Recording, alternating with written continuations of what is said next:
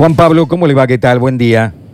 Buen día, ¿qué tal? Saludos. Bueno, terminamos el mes de octubre con un saldo realmente 50.000 infectados en Córdoba registrados, registrados.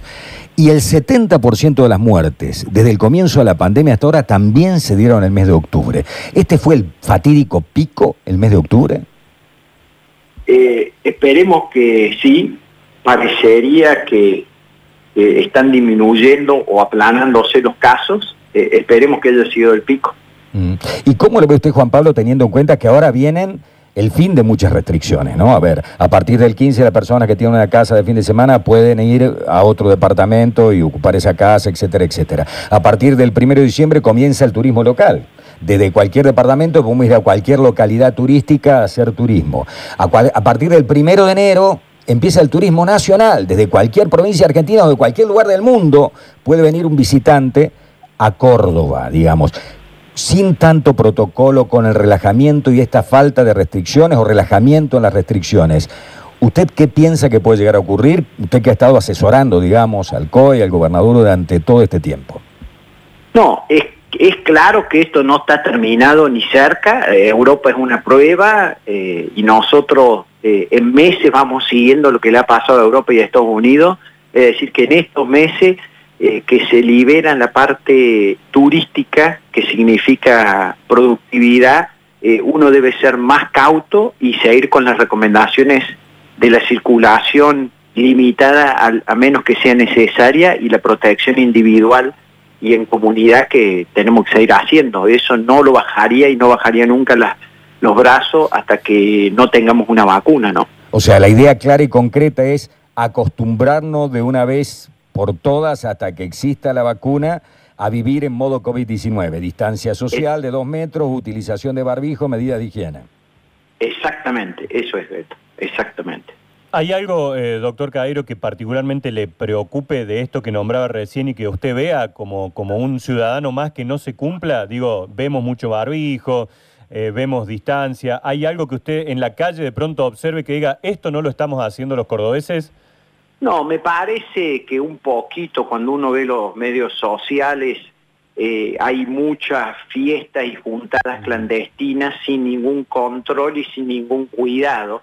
Y de nuevo, la gente joven puede tener un virus o una enfermedad leve, pero a veces grave y sin ninguna duda contagia a los vulnerables. Eso también tenemos que entender que la inmunidad en rebaño se hace con vacuna, no con la infección natural, porque te lleva una mortalidad gigantesca, ¿no? Entonces eso es lo que me preocupa y que debemos de nuevo, le tenemos que poner las pilas a, las cosas que son muy útiles para la productividad y la economía y cuidarnos personalmente, ¿no?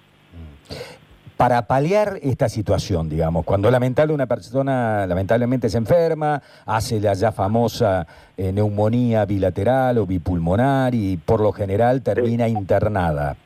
¿El tratamiento sigue siendo el mismo, el protocolo sigue siendo el mismo o habida cuenta que van apareciendo cosas nuevas, se prueban con cosas nuevas? Sí, en la medida que se va probando fase 3, uno va usando esos, esa medicación. En Argentina el único que tenemos bien probado es la dexametasona, el antiinflamatorio no esteroideo, además del oxígeno necesario, la pronación, es decir, eh, boca abajo para que respire mejor y el oxígeno. Y después todo lo demás son, eh, eh, digamos, o experimentales en estudios clínicos o uso compasivo porque no hay evidencia científica. El antiviral, que también es un poco controvertido y que hubo un fase de estrés que sirvió, no lo tenemos en Argentina. Mm. Yo el viernes fui al veterinario por el, mi perro y le pregunté por la ivermectina y me dijo, no sabes lo que se está vendiendo. Es más, yo le digo, pero usted, me, el perro necesita un antiparasitario o lo llevan por ustedes? Bueno, me dijeron que, está, que es bueno, porque no se animan a decir por el coronavirus, ¿no? Entonces dicen, no, no, me dijeron que está bueno que lo tome el perro y que lo tome yo también, porque tengo tres perros y viven adentro de la casa, entonces yo puedo tener parásitos. Doctor Caguero, ¿está allí? Sí, lo escucho. Bien, esa es la eh, pregunta, digo, ¿qué hay con la ivermectina que aparentemente se está vendiendo una barbaridad, tanto el de uso veterinario como el de uso humano? Sí, lamentablemente no tenemos evidencia científica con seres humanos comparado, como requiere lo mismo que la vacuna, para ver la utilidad científica y la seguridad. La ivermectina en dosis parasitarias se da una vez a la semana por dos veces.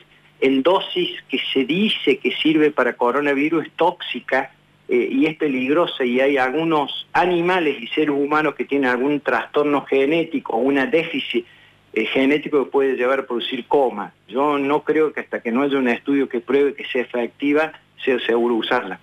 Bueno, entonces, a ver, para que la gente tome conciencia. Eh, con el protocolo que hoy se está llevando adelante, lo que la gente debe saber es, ojo con esto de si me contagio no pasa nada, porque tenés dos posibilidades si haces la famosa neumonía. O mejorás y te repones en una internación, o empeora tu situación y terminás en terapia intensiva con un respirador. Así es.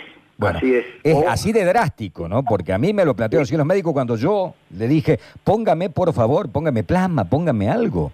Y me dijo, ya eh, a la altura de tu neumonía es como pasarte eh, solución fisiológica, con el agravante que podés hacer una reacción alérgica o qué sé yo, porque termina siendo una transfusión. O sea, no va a mejorar tu situación y puede llegar a empeorar tu situación.